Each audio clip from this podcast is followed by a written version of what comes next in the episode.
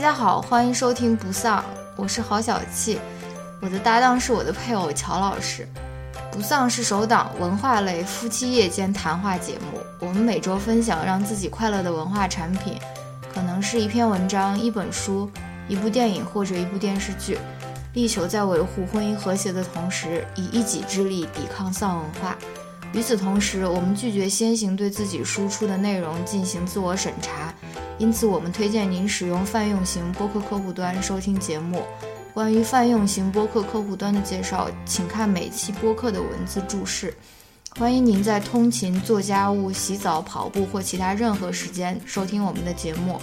如果您对说话和反应均比较慢，有时甚至会让人感到时间停滞的男主播，和爱说脏话、开黄腔，且经常中音夹杂的女主播有意见，请千万不用受累告诉我们，直接关掉节目即可。 Hello，大家好，欢迎来到新一期的不丧。这一期我们来聊一聊上一期我们预告的一个话题吧，就是纽约之行，嗯 Yes， 好吧？因为我们上个礼拜去了一趟纽约，然后 怀念。 就是去纯粹去玩了一玩嘛。嗯然后这次回来之后，想跟大家分享一下，呃，上一次那个纽约之行的一些感想吧。嗯嗯，感觉像那种小学生写那个日记一样。今天我又度过了快乐的一天。好吧，那我在就是录节录节目之前，我稍微列了一下，分几个方面来谈一下吧。嗯，那我们就现在就头开始吧，痛起来了。好吧？嗯。那第一个呢，就是我们也是呃，当天去的晚上就看那个节目啊、那个叫百老汇的秀什么？不是啊，我要一节目步一步说下来啊，的。是你说吗？嗯，就是一个百百老汇的音乐剧嘛，是吧？嗯，那个音乐剧叫呃《The Band's Visit》，嗯，乐队来访。中文名叫《乐队来访》。嗯啊、其实啊、呃，我网上查了一下这个音乐剧的资料嘛，嗯其实这个音乐剧最初是两千零七年，零七年，对，两千零七年、哦那时候一部同名电影哦我知先道拍出我知道来啊、那个是那个我我听那个小君君推荐的，哦就是那次文化土豆，他呃他让就是易康糯米让他推荐一些，就是说大家能够认识中东啊，或者说一些那种影视片啊，或者说资料，然后他就推荐了这部，然后我就在豆瓣上面标记了，然后就有这个印象，但啊是没有真正的去看那部电影。其实我们也呃叫什么，走之前也有下了这部电影，但是后来还是没看，嗯对吧？不过也挺好的，就是你不要有一个先入为主的观念吧，嗯就是对吧？然后呢，我先介绍一下这部电影吧，它或者说介绍一下它这跟音个乐剧剧情不一样哦一，样的，呃就是说我你就介绍一下剧情。介绍一下剧情嗯吧。这个剧情其实非常简单，就是一支呃来自埃及的一个乐队警察乐队，嗯呃，他们到以色列当地的一个文化中心，因为有一个阿拉伯文化中心要开馆吧，嗯类似于那种，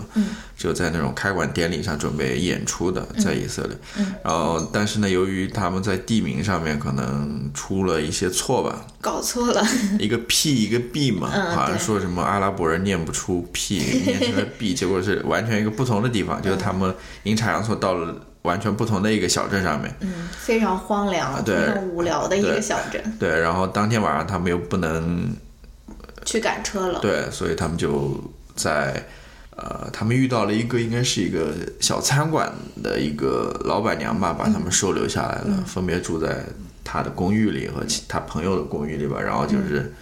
那天晚上发生的一些事情嘛，对嗯吧？主要就是这样一个故事情 节了。太好看了！那我再讲一些背景故事吧。然你后先讲一讲为什么我们选这部这部剧看。来，我来嗯你讲，说吧，你说吧。因为这个最便宜，不是啊，因为这个票是最便宜的。不是，就是你，你先要说一说当时你怎么知道有我这知道个？这部就是我，因为我之前知道这部电影，对，嗯然后我在刷 Instagram 的时候，发现妮可基德曼去看了这部啊剧，哇，人家坐的那是相当靠前的那种位子啊，嗯，就是手就可以触碰到舞台的那种第一啊。排。哎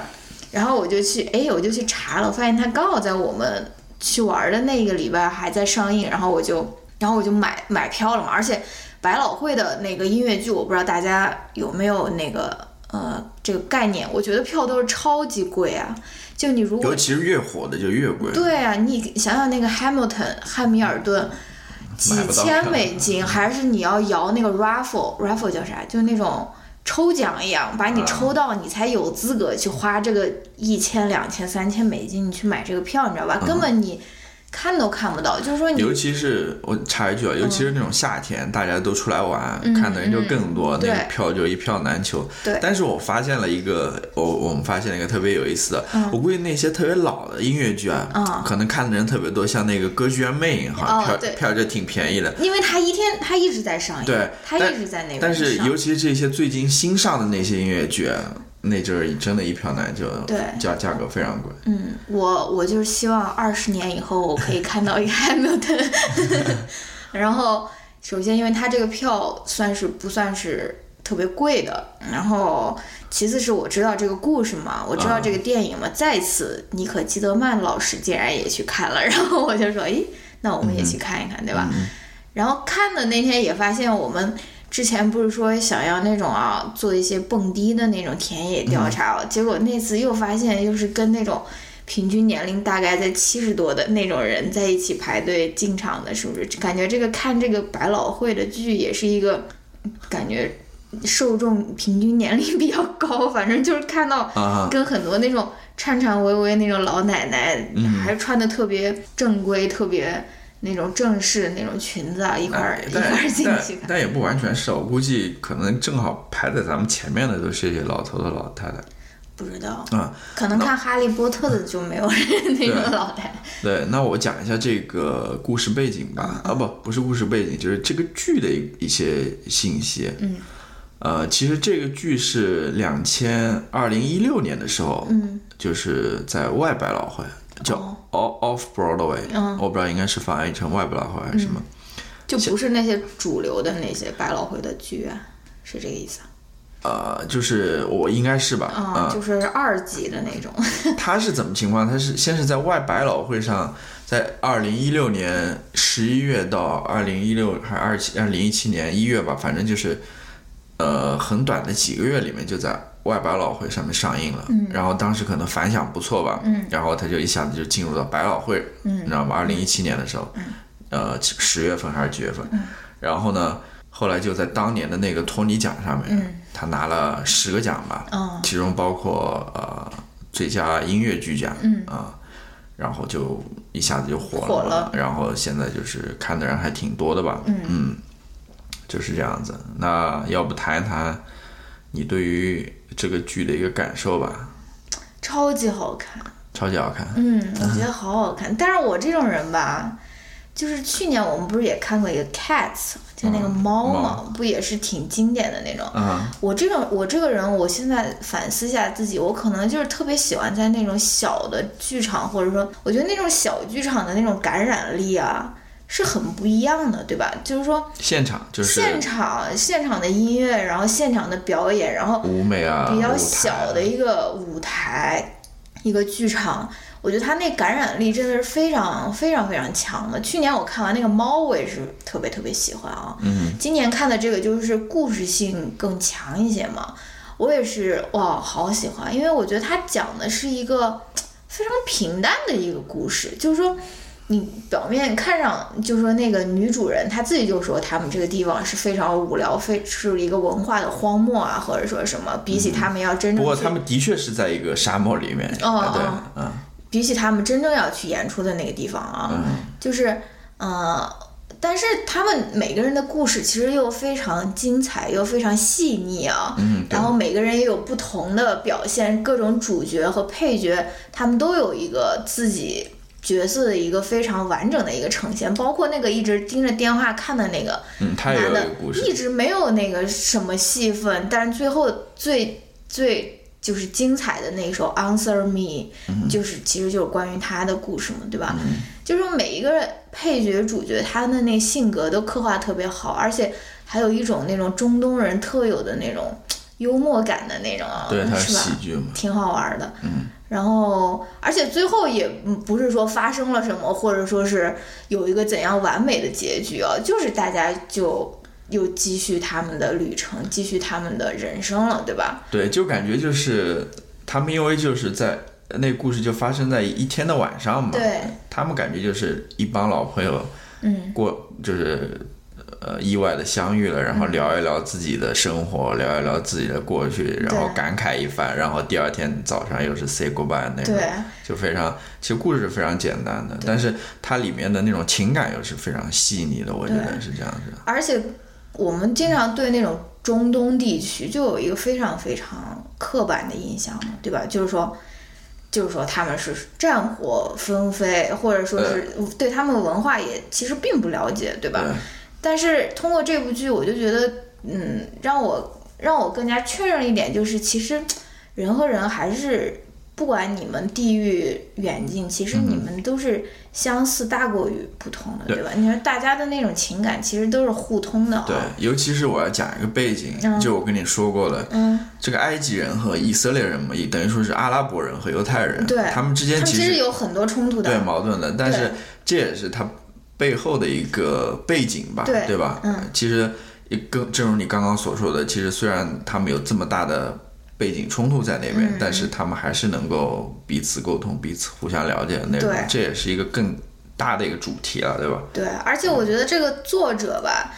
不或者说这个电影的这个编剧，因为电影应该是在前吧，他也没有抓住这个矛盾，然后嗯对就进行一番说教，对吧？就是说，那比如说中国人和日本人的这种民族情感要在这边消融或者什么，他就是普普通通的讲了一个故事，他也没有过多的渲染这种民族主义或者说是这种情感啊，对或者说他是宗教的从冲突啊，他对吧？是从个人出发的，对他是从而且个人出发他们发现他们是来自埃及了以后，我我最最喜欢的一首歌就是那个那个女主角她唱的，她就讲她、她对埃及的印象嘛，就是说嗯到时候可以在中间给大家放那首歌，那首歌是我非常喜欢。她就说她之前怎样在电视上看到下星期天的时候看到那个埃关于埃及的那种新闻啊，或者说是那种电影电视作品啊什么的那种嗯啊，她其实也并不是从一个。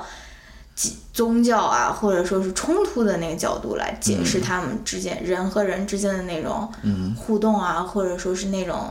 交流啊，对吧？他没有过多地从这方面刻画，而反而刻画的是那种我们看上去更加普通的那种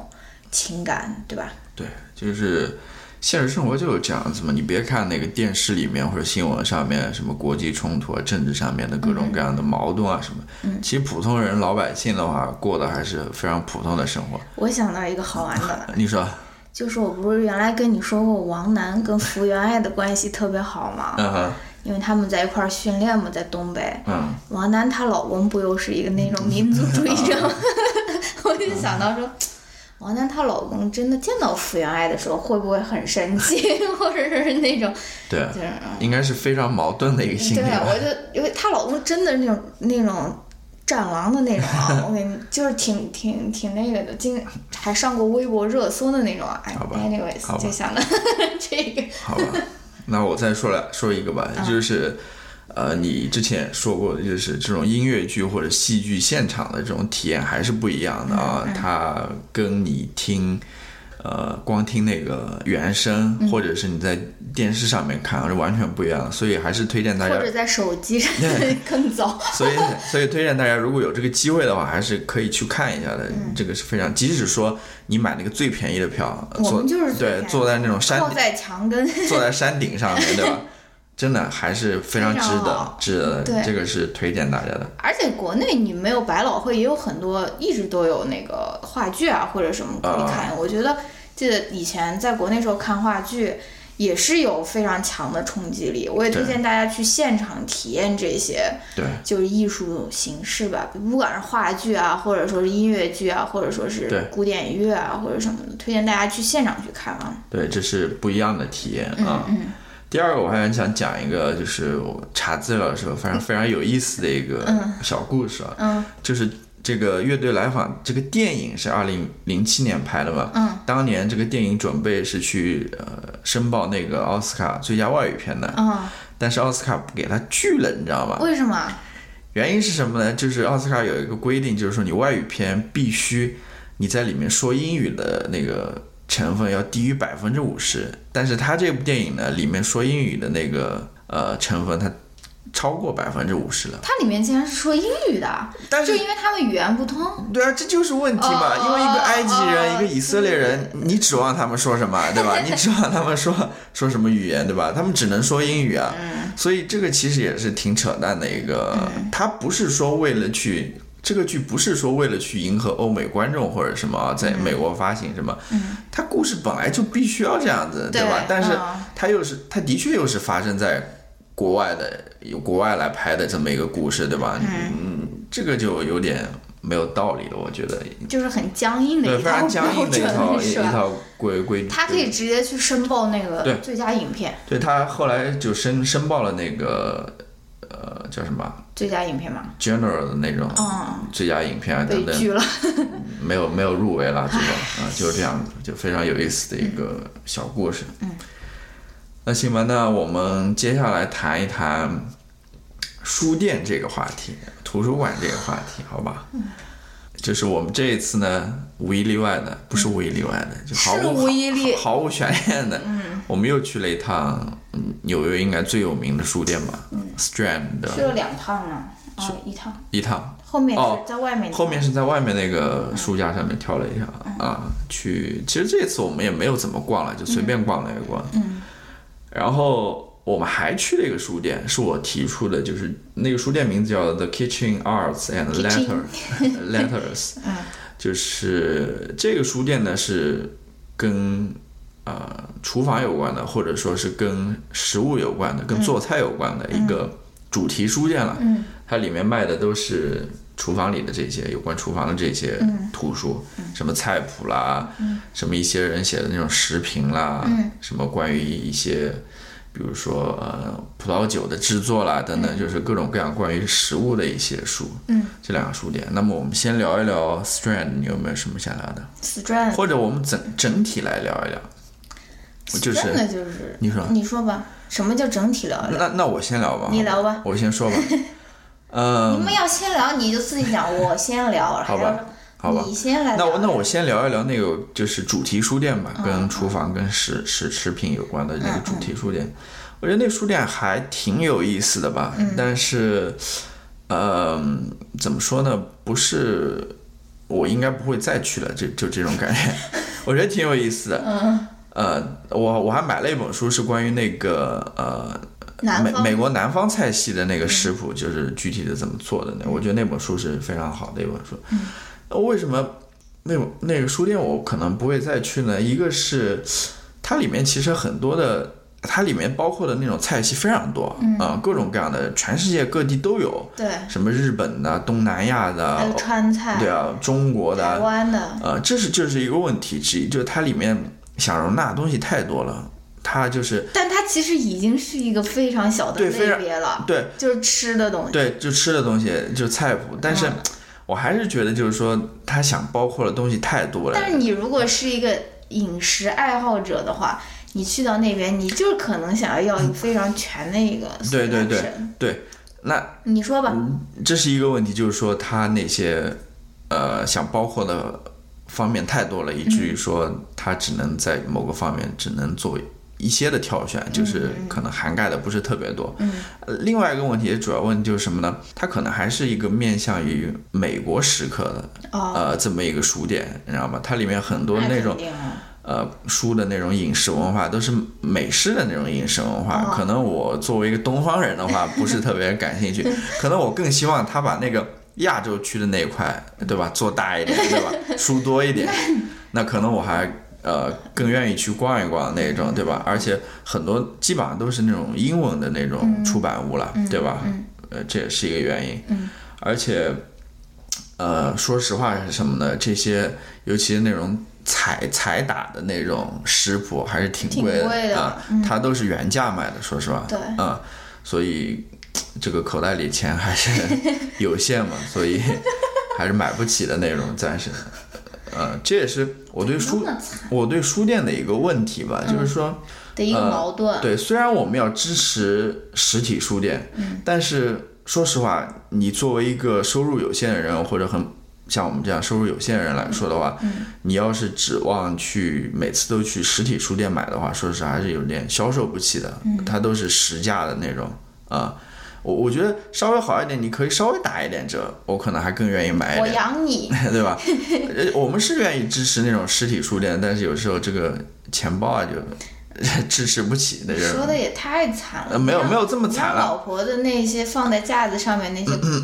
包包啊什么的，没有这么嗯惨你是啊，不是就是达到这个目没的有了？这么惨啊。我也我也知道他们书店那个运营的辛苦啦，尤其是在纽约这种地方，这种租金这么贵，你还要办一个书店的话，说实话是非常理想主义的啊。像那种 Strand 的话。它也是因为可能就是大嘛，规模大嘛，外、外加它还卖各种各样的那种周边产品，对它 Strand 的他也好好长时间了，他不对是说是。嗯没事儿，对 我我的意思是就是他当时买的时候那地价可能还稍微好，对，我不知道它这个运营状态啦，就是说，我觉得 Strand 它能够这样一直运营下来也是不容易的，对吧？因为你也知道的，就是现在图书行业到底是怎么一个情况，对吧？那么我再简单地谈一谈书店这个话题吧。嗯，我不知道我请大我家去收听我们对之前的节目。我们有前面有一集是专门讲书店这个，我不知道我在那一集里面有没有讲过这两个观点你，来但说一是说，我来品鉴一下。好吧第一个就是我为什么觉得就是在这样个网络时代，嗯尤其是在网上买书这么方便的时代，还要实体书书店存在的原你因。说过，我应该说过，但哎是嗯我你不知说道。因为要看编辑的那种哎选择，哎，对你看我是对很优异的那种对听听众，我还是要强调一遍，嗯的确是的，就是说，我觉得一个好的书店，就好的实体书店，嗯它一定是要有，就是这个书店主人或者这个工作人员他的那种个人的特点在里面的。这个特点反映在就是说，他把什么书放在书架上面，或者放在那种推荐的显眼的位置上面。我其实不太喜欢那种就是进去看那个书店，那个放在前面的书基本上都没有什么区别的，跟其他书店、或者说跟网上那些常见的书店、书书目都非常相似的那种，就是没有什么让人意外的惊喜的，或者说能够看眼前一对亮。看出你这个书店主人的那种风格的、嗯或者个人喜好的那种东西在里面。因为说实话，就你这是个是一个对于那种读者的比较高的一个要求，你是一个那种资深，你要像我们这种只想去呃进去书店那种进去看到书拍一都，拍照、 你进去看到的书都买一买都帆 布包，都好像没有见到过那种，对吧？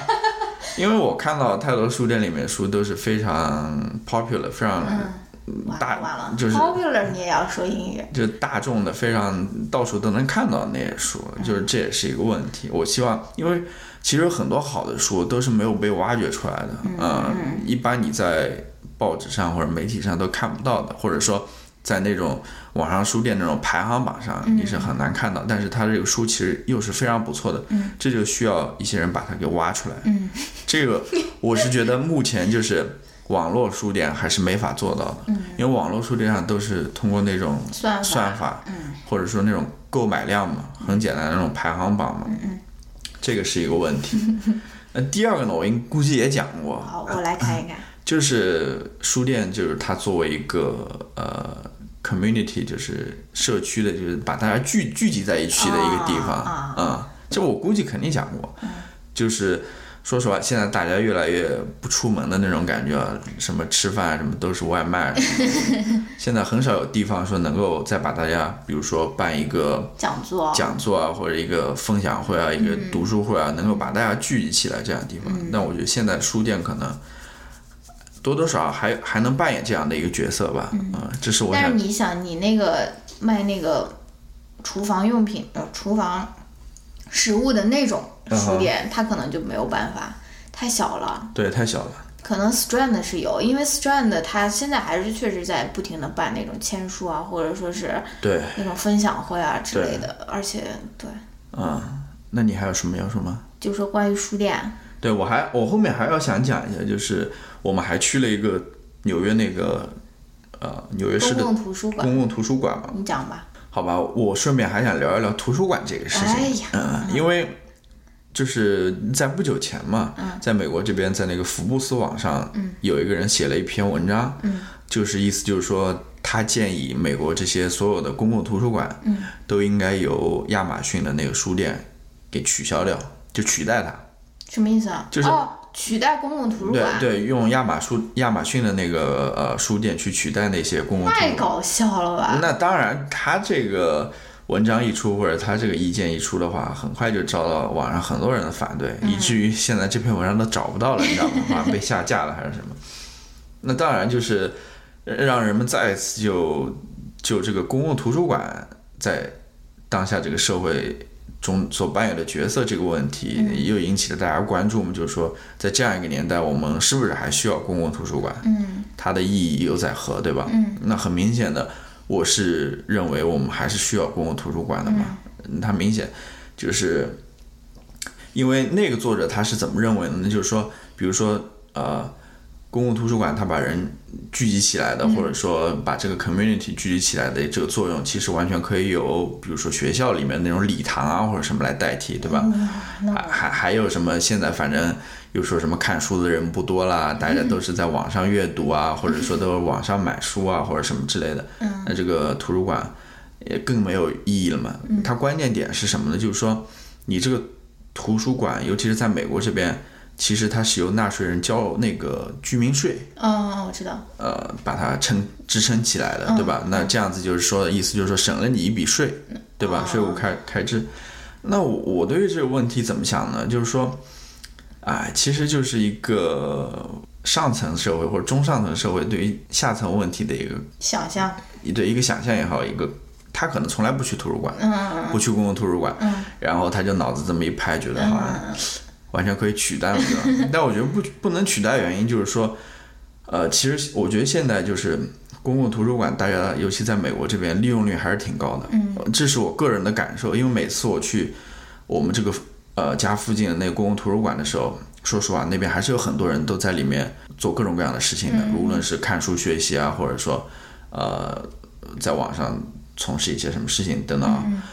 呃，它利用率还是挺高的。尤其是你想借一些书的时候，说实话，你借不到的，因为大家都、哦，大家都在看，都在看或者都等着看那本书，尤其一些非常呃流的书火的书的嗯时候，你从这一点也能感觉到，大家对于这图书馆利用率很高的。嗯，那还有一个呢，就是说，呃，图书馆它是作为一个 community center，就是那个社区中心的那种感觉，其实你能在里面干很多事情的。嗯，它那个书呃图书馆也。隔一段时间推出各种各样的活动，嗯、无论是针对小孩的啊，或者针对成年人的，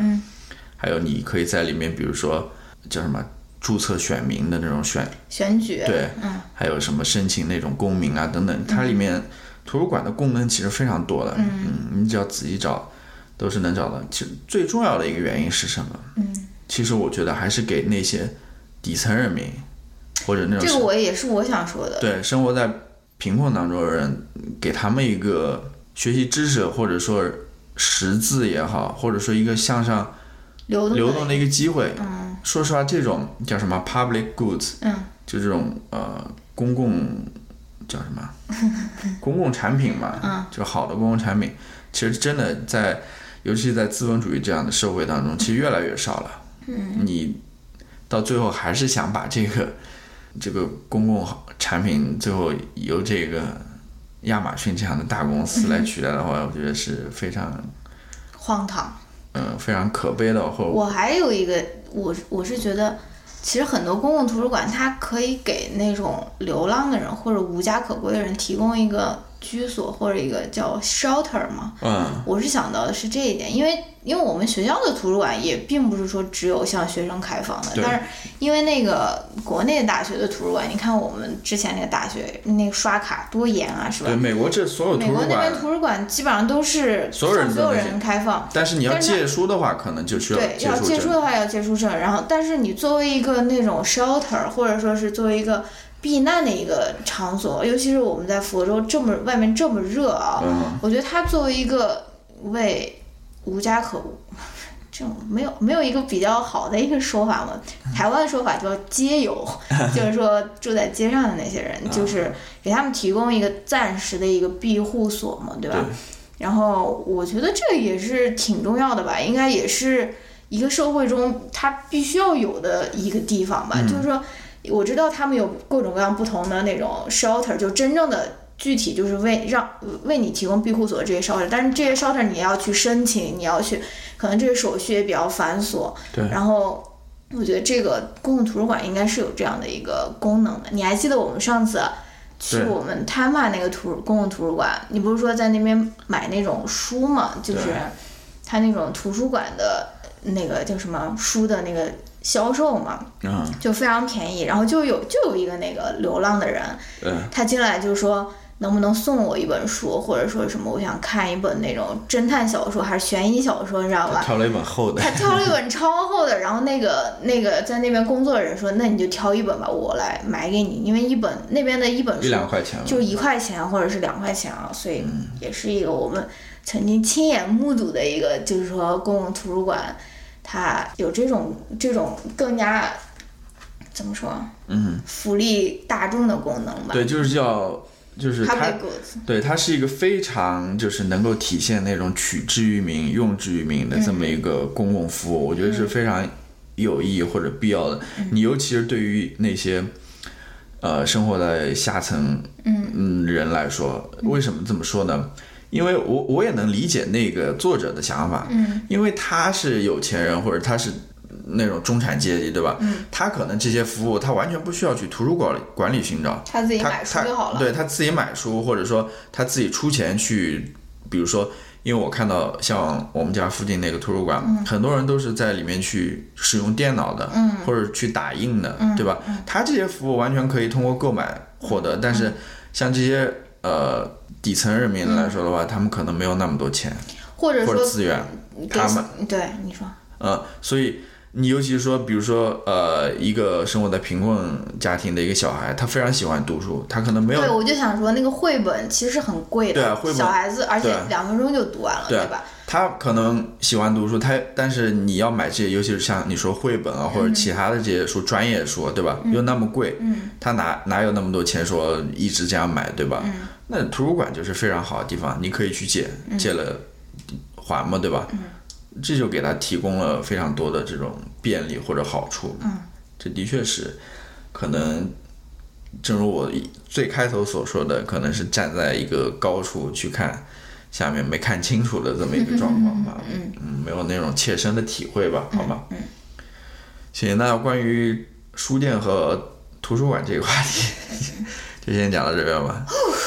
那我们来谈一谈，可能你比较喜欢谈没有没有没有，不敢艺术馆不敢和不敢。 嗯博物馆，好吧？那这也是我们这次去纽约一个重要的原因之一吧？嗯为什么要去？你来跟大家讲讲。我们啊，就是上一次、上一上一次我们其实讲到了一点，就是看了那个陈丹青的节目，啊对，就看了陈丹青的节目以后，就想说再去重新逛一逛那个大都会博物馆、大都会美术馆、博物馆，就再再去逛一逛那个美术馆，看一看这次欣赏那些作品跟以前有没有什么不同，或者看到有没有感觉有点不一样啊之类的，就是这样子。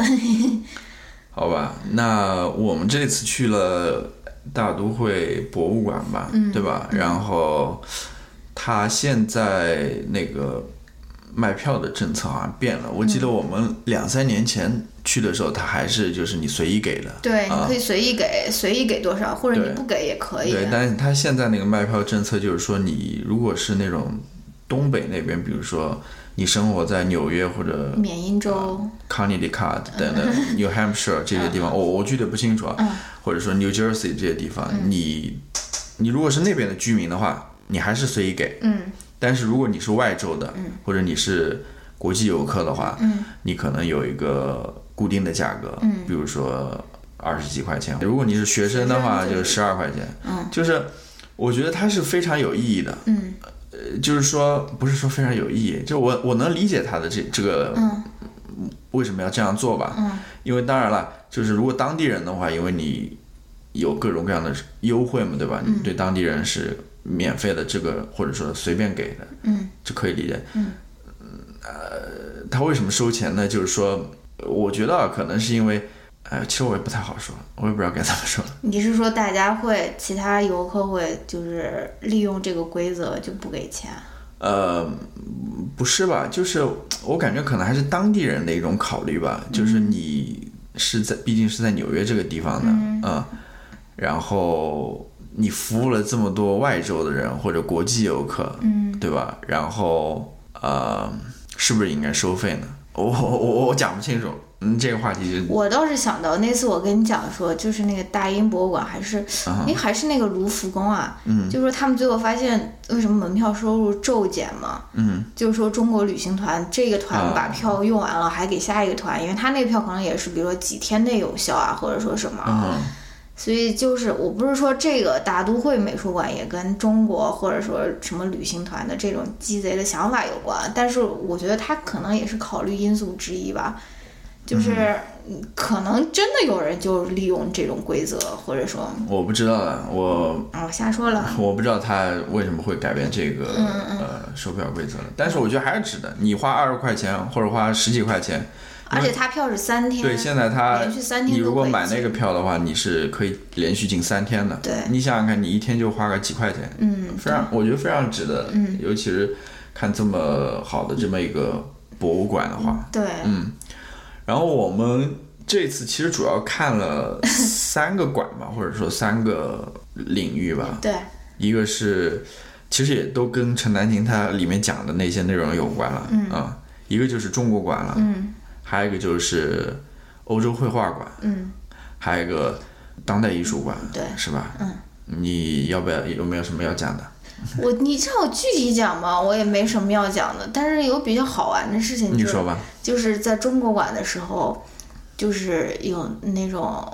呃，中国的大妈就风风火火的，就是走过去，然后就特别好玩儿，她就也不看到，但是她就给同行的大妈说，啊，看这些都是我们的那种什么文化，看多多么的伟大，她也不看，她就这样子就绕了一圈，然后就就就出去了，我就觉得。这种文化文化的这种自豪感哦，挺有意思的、哦，是吧？对吧？而且我也，就是说，因为逛美术馆除了看那些展品以外，其实看人也是很有意思，你知道嗯吗？就是说，我我嗯，我本来是觉得这种呃这种拍那种介绍，然后拍介绍拍画，拍介绍拍画这种事嗯情是在中国游客中挺普遍的，但是我这次发现各国都有，嗯就是说不看你知道吗？就是像打卡一样，先拍个介绍，再把这个画拍了，然后再飞速的再去拍另外一个介绍，然后再去拍一个画，我就非常我就非常困惑，你知道吗？我知道，我能理解，我能理解。你说吧。因为我不知道他为什么不，就是你之后会在你那个小小的手机屏幕或者说是那个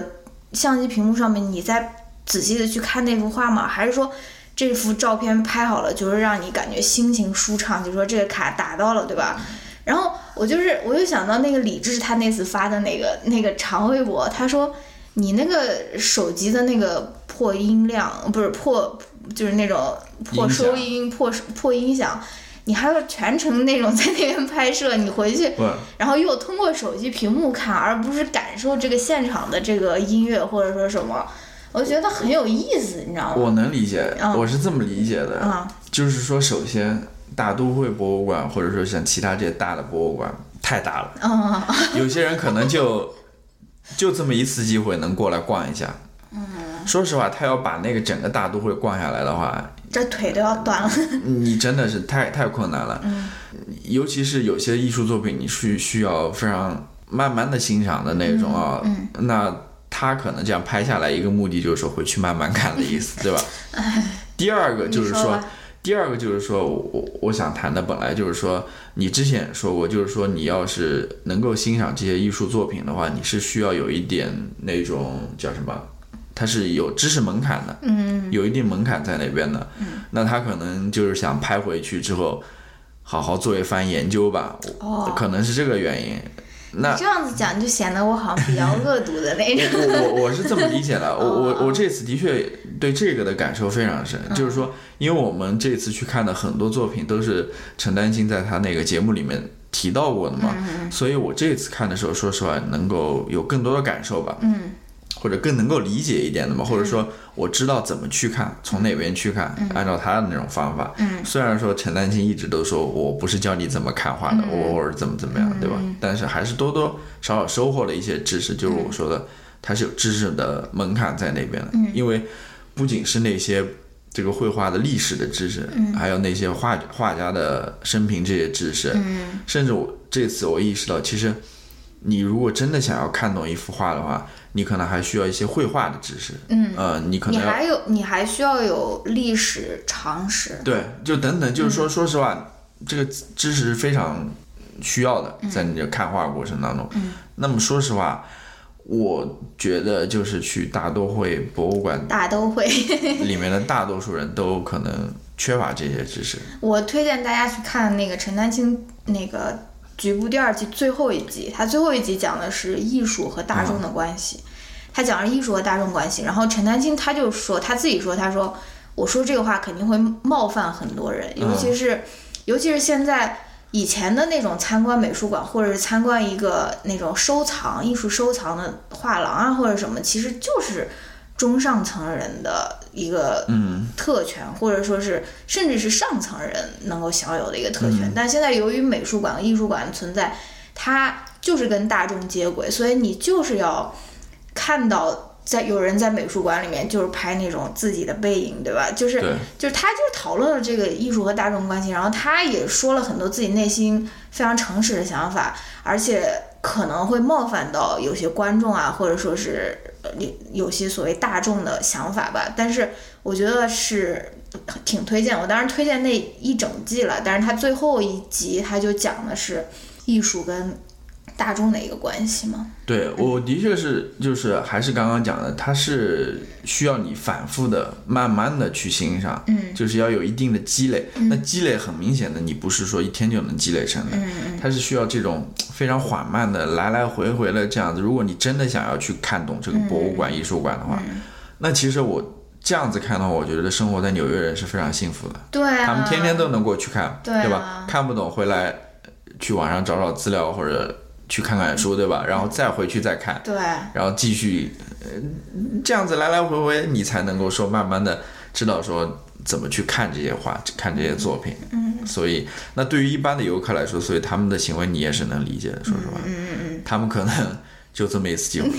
对吧？嗯，但是拍背影这个， 嗯，好吧。这也是这样子了。嗯，然后哎，我还有想说的，就是我这次去 Strand 的时候还买了一个那个冰箱贴，它上面写的是啊，Art should comfort the disturbed and disturb the comfort，就是说艺术需要给生活，就是说心绪不宁的人带来安慰，而且嗯给那些生活的太舒服的人带来一些不安。对就是说我觉得这个是挺挺也比较那种。呃，activist 那种想法吧，就是说，嗯，这个可能是更多在描述，比如说当代艺术，或者说是我也不知道了。但是我觉得这个是一个挺有意思的一个说法，也是艺术跟大众的一个关系吧。对，好，那这次我们去除了去那个大都会美嗯博物摸馆一、摸一手，美术馆还是博物馆的话，我们还去了那个古根海姆，嗯就离大都会不远的地方，嗯，然后呢，呃，其实。我们这次是第一次去古根海姆，对啊其实对于古根海姆其实一点都没了解，没有网上 做任何功课，也不知嗯道他们在那边都有哪些藏品，说实话啊，在办哪些展，嗯然后这次去了，说实话才真正了解到一些。嗯其实古根海姆它这个博物馆或者艺术馆，它跟呃大都会形式是不一样的，我觉得。嗯，就大都会里面大多数还都是那些呃固定的藏品，嗯，它一直都放在那边，你随时随地都能去看的。嗯，但是。呃，像古根海姆的话，它更像是一个办那种回顾展、特展的地方对啊、对它里面一有一很小一部分展品是固定在那固定那，但是它主要的那个大的那个场馆嗯是专门用来做这种回顾展用的。对，嗯所以它就是比较经常会更换。对，它可能每年有个一两次不同的那种展览，所以其实最好的话，你还是去网上查一下它最近在做哪些展。如果感兴趣的话，你可以去看一下，对吧？如果你不感兴趣的话，不进去也行。那这次呢，呃，他在那边办的一个展其实是非常好的展，只不过可能我并不是特别了解，或者不是那么感兴因趣为。陈丹青还没有讲过雕 塑， 对他最近在那边做的一个主要的回顾展是谁的呢？就是那个呃瑞士的一个雕塑家叫阿尔贝啊托·贾科梅蒂，嗯，他是非常有名的一个雕塑家，嗯，他的雕塑，我不知道大家看到过没有，就是尤其是他后期的那个非常著名的，就是那种人都是非常纤细的那种，然后在那种迈着步子的那种，嗯，我估计大家多多少少都都见到过，因为好多艺术馆里都有他的收藏吧，嗯。我想说什么呢？我就觉得古根海姆这个艺术馆，它是非常适合做这种回顾展的，对因为它那个艺术建馆筑的形式，就是那种回旋式的嘛，螺旋式上升的那就是你种。不知不觉就走到顶楼，不是说要专门上一个楼梯，就是那对种一直上坡儿，对就像很多国内的那个那个商场一样，你知道吧？对逛街的时候，那这样子一个螺旋式呢，刚好就是一个人的一生这样子对，从小到大，或者他的艺术生涯、从最开始慢慢到他晚期的这样一个，你这样一路走上来的话，刚好能够体会到他这个艺术风格的改变也好，或者说他这个经历的变化也好，我觉得这个当初设计时候设计的挺好的，就尤其办这种回顾展是非常棒的。关于这个雕塑家贾科梅蒂的话，其实因为我也不是特别了解，我网上查了一下，呃，的确他的那个艺术风格是发生了变化的。哦，我不知道你有没有仔细说，我我不知道我当时有没跟你讲。嗯你看他在下面的时候，他都是那种那种雕塑的风格，嗯是那种圆圆的那种呃比较抽象的那种形式。 哦，嗯，但是等他到慢慢往上走了之后，或者到后面的时候，嗯他那个雕塑就是非常有风格的，就那种细长的那种，大多数都是在描描写人的那种雕塑。嗯后来我网上查了一下，的确，他说，呃，在呃二十世纪三十年代的时候，他更多的是受到那种超现实主义那种思想的影响，嗯，尤其是像那种弗洛伊德的那种性学说的影响，嗯更多的他作品里面体现的是这个方面，嗯，然后三十年代过后呢，尤其是战后二战后，嗯，他更多受到是那种。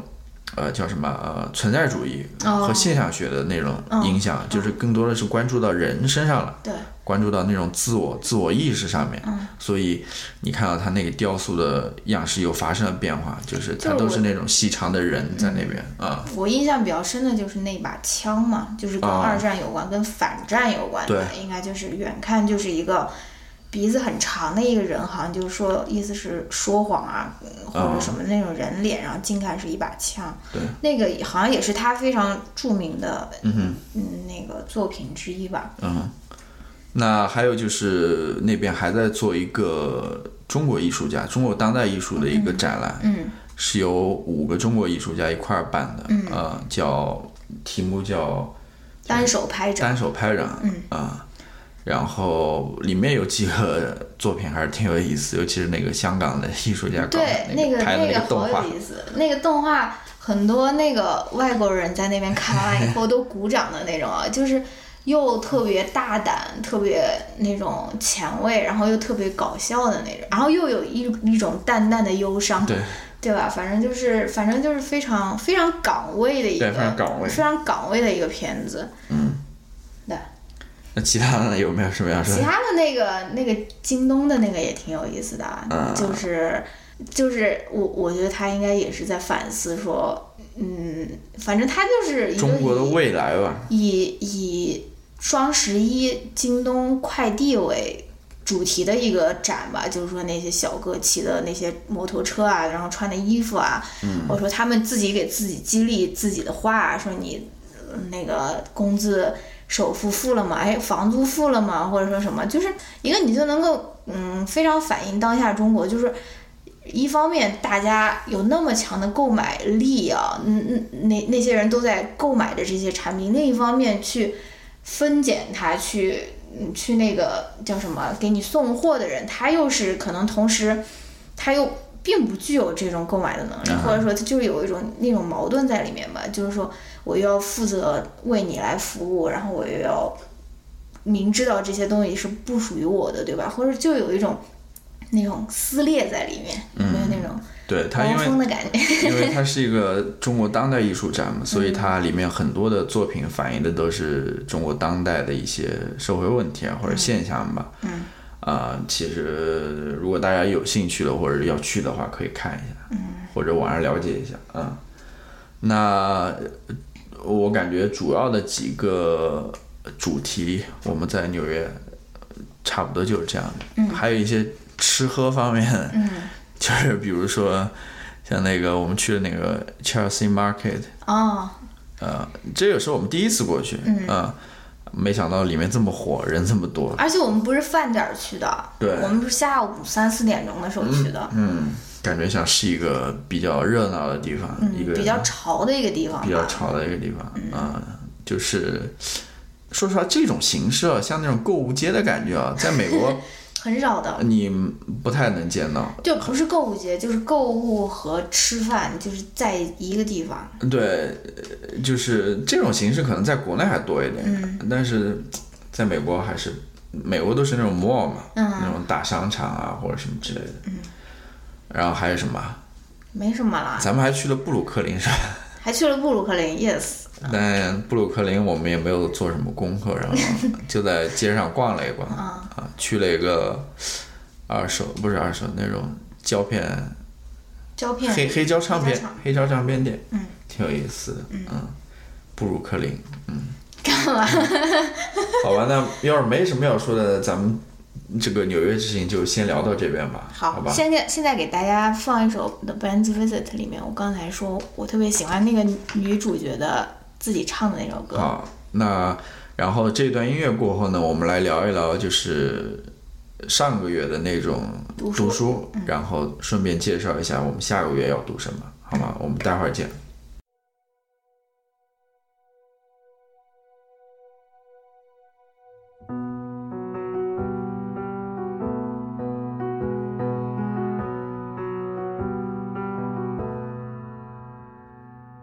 Umm Kulthum and Omar Sharif came floating on a jasmine wind from the west, from the south. Honey in my ear, spice in my mouth dark and thrilling, strange and sweet. Cleopatra and the handsome thief, and they floated in on a jasmine wind. Um Kulthum and Omar Sharif, and they floated in on a jasmine wind.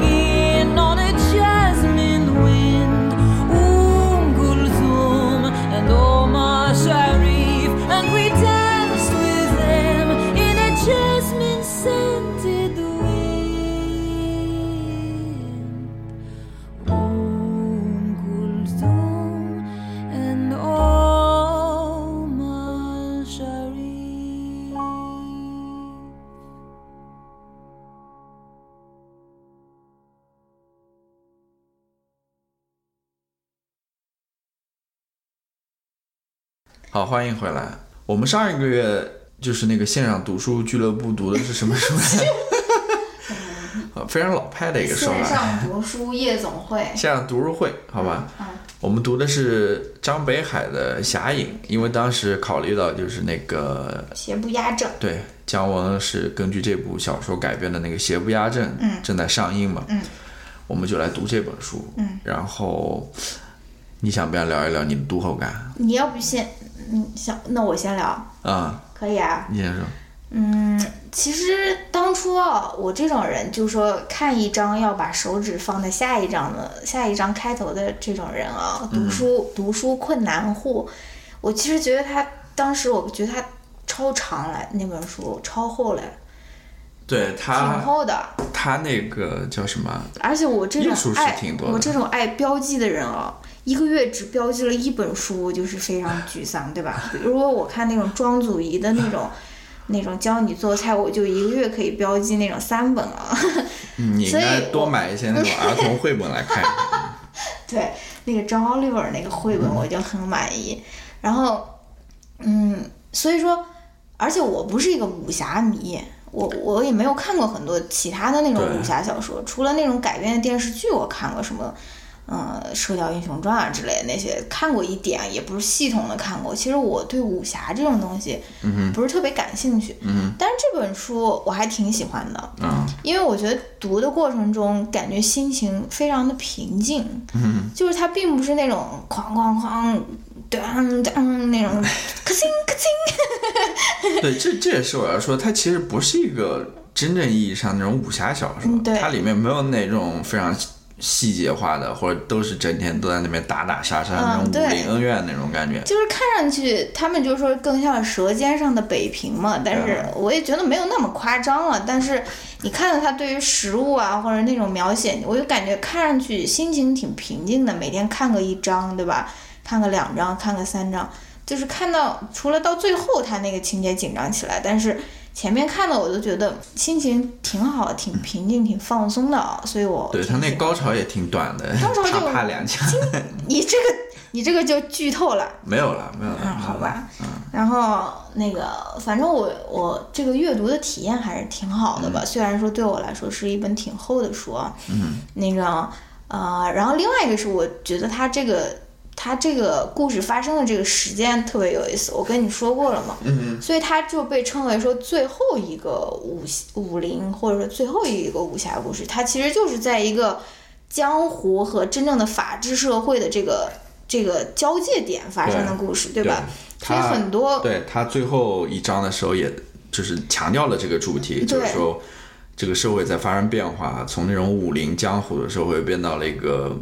呃，也不知道一个动乱的社会吧，就嗯所谓的法治，所嗯或或者说那种社会吧。它里面谈到了这个话题。对，我觉得这个他把时间点设在这个地方就非常有意思，就是你就能够看到各种各样的碰撞嘛，就是说有人想要用法律想要去报警，要用警察来解决问题，但同时警察又是非常又解决不了执法问无题，哎力，对或者说什么啊。但这个主主人公李天然，他就更倾向于是用那种江湖的规矩来解决对这个问题啊。所以我觉得这个是故事发生的时间点也非常有意思。然后这个男主人公我也觉得挺有意思的，就是因为他我觉得就跟他的名字一样，或者说你想象《邪不压正》里面彭于晏的那种清纯。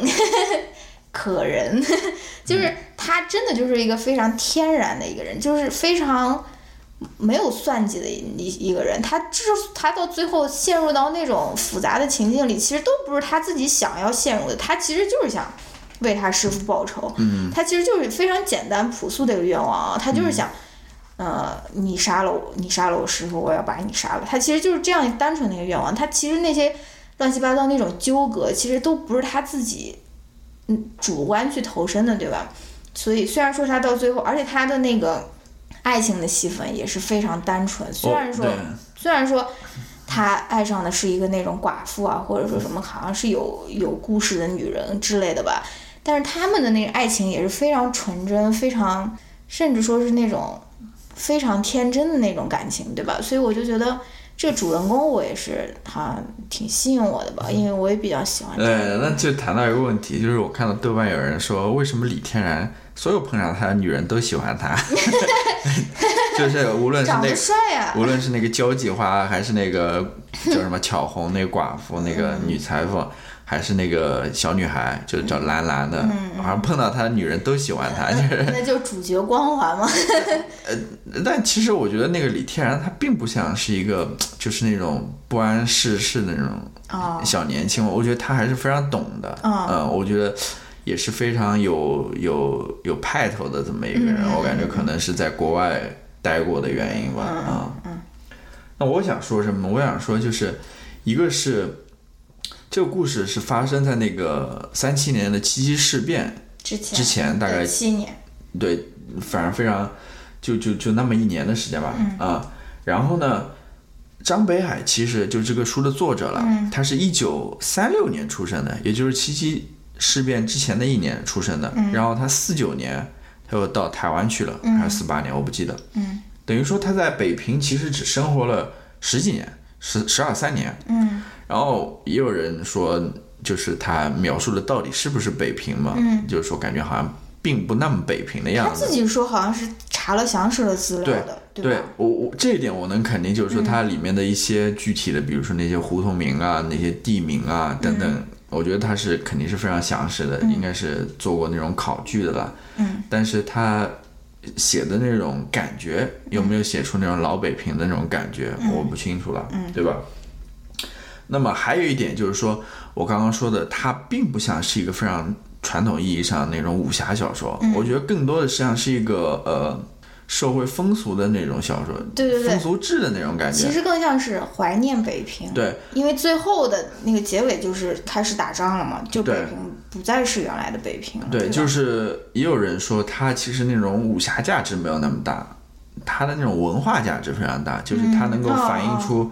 呃当时那个时时间点那种北平的那种风貌嘛，嗯无论是从历史上还是从那种生活习俗上、那种为人处事上等等，嗯呃各个方面了，对吧？就是那种生活状况了，对。我其实最感兴趣的关于这个，最感兴趣一点就是我们在那个读书群里面也讨论了，就是关于那个、呃， 哦，工资问题，对，就是当时的那种经济状况，嗯，因为李天然这个人是一个英文编辑嘛，嗯他每个月的收入是五十元，嗯我不知道是这五十元到底是什么意思啊， 嗯然后呢，他们说里面有一个细节，就是他去那边买一个古董的那种呃呃穿衣镜还是什么吧，啊，好像就要两百元， 对吧？对，然后还是一百多元，反正非常贵。然后呢，我里面也看到，就是呃，他们里面打一撮麻将啊、一天晚上输赢就有两百块钱，对吧？然后呢，你可能叫一个车只要五毛钱，嗯吃一顿饭可能只要一两块钱，嗯，就这里面这种金钱的这种概念，我就有点困惑，我不知道当时这个物价水平啊各方面是怎么一回事。嗯，但后来我想了一想，其实也可以理解，因为很多人也说，就是这本书它其实描绘的是当时那种北平的那种中上层嗯群体、他们的生活、他们的乐趣、他们的故事，对吧？嗯的确是，这群人其实他们根本不为钱担心的这种事，嗯对的他们有的是钱。说实话，你李天然那种人，他他真的在乎他那一点工资吗？嗯也不在乎，对吧？他就是挂一个名儿。对他们这些人对于钱这个问题真的是不是那么在乎的，真正在乎的其实还是那些老百姓们，嗯，他们是几分几毛钱都是算得非常清楚的那种人，嗯所以是这个问题。我不知道邪不压，我们还没有看邪不对，压这是非常遗憾的一个问题。对啊， 没没有地方好看，我们甚至去在纽约约的时都候没也找到，没有找到。我们还想。说能够跟这个书能够做一个比较，结果没有对，，但没是看到。我不知道，我知道，我不知道姜文能不能拍出这种市井啊、嗯这种平淡啊、这种感觉啊，我感觉不太像，可能可能都是那种不知道，大名大放的。 但据说他为了这个电影，他在那个云南那边搞了一个影视城吧？我知道，啊、就弄那些房顶。但我估计他这个故事应该跟书里的故事可能不完全一样，他应该做了很大的改编的那种，嗯，因为我说的嘛，这个故事其实没有那么强的一个高潮在那边，它其实整个都是非常平淡的，这个这故事这样讲下来的，你推荐吗？呃，我还是推荐我，我也我也挺喜欢的，就是它是一个看起来非常爽快的，叫 Page Turner 嘛，看起来非常快的那种书，然后也挺吸引我的，尤其是当时的那些人的那种，他讲了各种各样的人嘛，嗯，对吧？嗯，我还是对，因为我本身正如你所说的，对于这些。武侠啊，对于这些民国啊，我其实了解的非常少，真的、那段历史，所以也给了我非常多的启发。对，嗯，让我了解更多吧。那你最想吃哪一道菜？ 我喜欢吃那种烤肉饭，涮羊肉是肯定好吃， 对他们那边就是叫，先烤后涮还是先涮后烤？但是现在北京还有烤肉吗？有吧？肯定有啊。嗯，我怎么只记你得就北说？，你就说吃涮羊肉的时候，大家还会先吃烤肉，对啊，他们那那应北该不会吧？北京我记得更多的都是涮肉嘛，就是铜锅那种涮肉嘛。然后我发现它那种烤肉是非常有意思的，它好像是先放在那个调好酱的碗里面，把那个肉腌一下那种感觉，然后再放在烤炉上烤那不是的。挺科学的 吗？对，然后好吧，然后不是不是你们也说什么里面人吃的都挺多的嘛，对吧二十个羊肉包子，好吧，可能练武之练人武啊真这是种这种呃骨骼清奇跟我们不 一样。好，那我们下面就推荐一下，不是推荐一下，就嗯呃公布一下我们八月份要读的一本书。嗯啊，先说一下为什么选这本书吧。我先公布先说一下什么书书啊名吧，就是叫中文名叫《扫地出门：美国城市的贫穷与暴力》。嗯作者是马修·德斯蒙德。 嗯，Desmond，英文是 Invicted Poverty and Profit in the American City。嗯，这本书是一两年前吧，两年前，嗯，非常有名的一本书，它还获得了那个普利策的最佳非虚构类图书奖，对呃，当年的。然后他这个作者呢是一个社会学家，对，他现在应该是在哈佛大学教社会学吧。嗯，他还获得了那个麦克阿瑟的天才奖，对，反正而他且他也很年轻，对非常年非轻常，年轻。呃，非常有意思，就是他在念社会学之前，好像是一个 firefighter，是一个消防员。啊，对更吸引人了。他第一本书其实，天呐，他第一本书其实写的就是学术类的书啦。嗯，他写的其实是跟呃消防员有关的一本书。嗯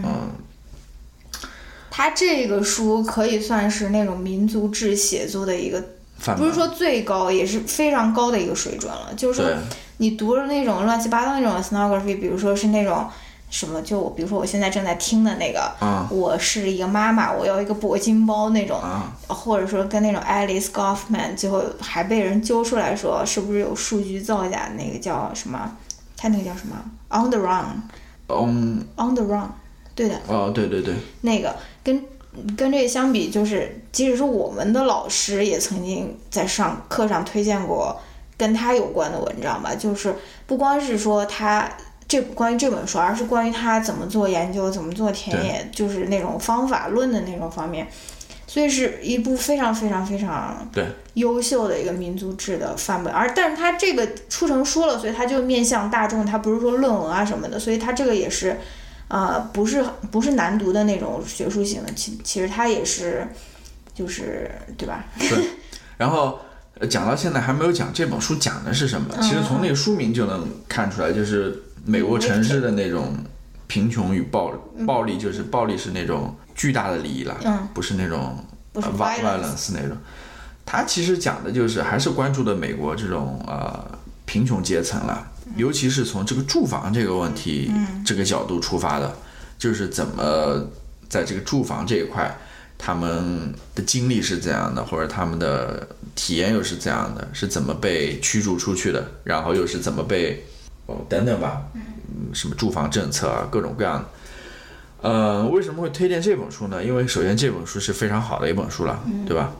第二个呢，就是因为刚出了中文版，对它这个中文版在今年七月份由广西师大出版社刚刚刚出版的，所以如果说对英文阅读有困难的，也可以读一下这个中文。嗯。第三个呢，就是因为我们有一个走进美国系列嘛，对吧？我们也想通过这本书来聊一聊这个问题，对吧？刚好一举三得。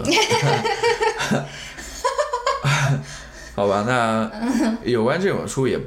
就是不多讲了，就先讲到这边。然后，如果你感兴趣的话，可以跟着我们一块儿读。然后，关于这个线上读书群，你如果愿意加入的话，信息的话也是在那个底下那个 show notes 里面，也欢迎大家加入。那这期节目咱们还有没有什么推荐环节？没有了吧？我都没有想好吧，那我推荐一个吧，啊，也是跟我们这一期在呃纽约的时候看的一个电影，嗯纪录片有关了，啊对吧？我们中间去看了一个纪录片，呃，那个纪录片是关于可以看出这个我们的这个情侣的关系中，谁是占据那种什么意思啊？主导纪录片、书店啊。 你好像不逛喜街欢的时候 就，哎呀，回家了，嗯啊，但你哎呀，不逛完了，但但你不觉得 SOHO 逛完两个 店啊，逛完你不了，觉得 SOHO 其实没有什么？ 好吧，说了，呃，这个纪录片是叫呃，是关于那个坂本龙一的。嗯，其实我之前对坂本龙一非常了解不多，嗯，真的了解不多。嗯，我可能还是真的不多。 好吧，那这次呢，刚好就是他最近有一部纪录片上映了，叫坂本龙一终章吧。嗯，我会把信息放在下面。我们在纽约的时候，他刚好在附近那个电影院有的看，于是我们就过去看了。嗯，讲的也中曲，哦，中曲，不好意嗯思，坂本龙一中曲。呃，然后呢，他这部纪录片讲的就是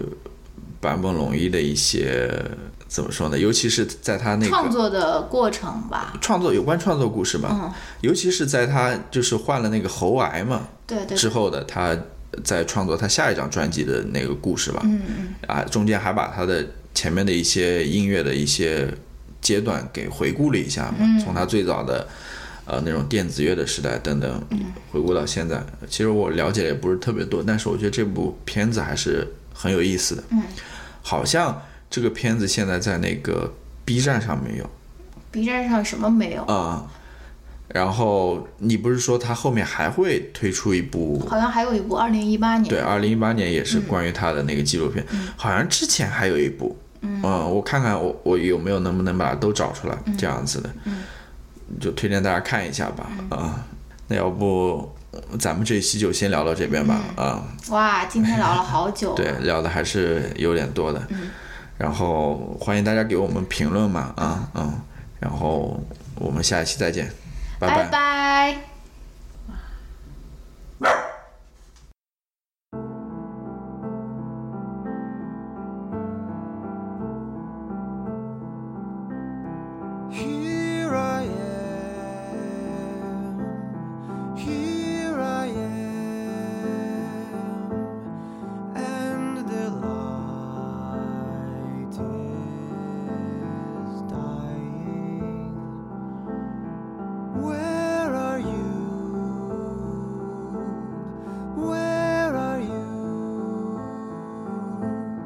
Will you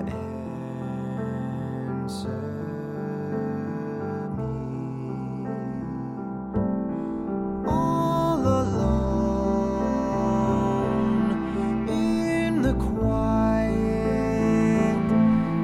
ah, my ears are thirsty for your voice, for your voice.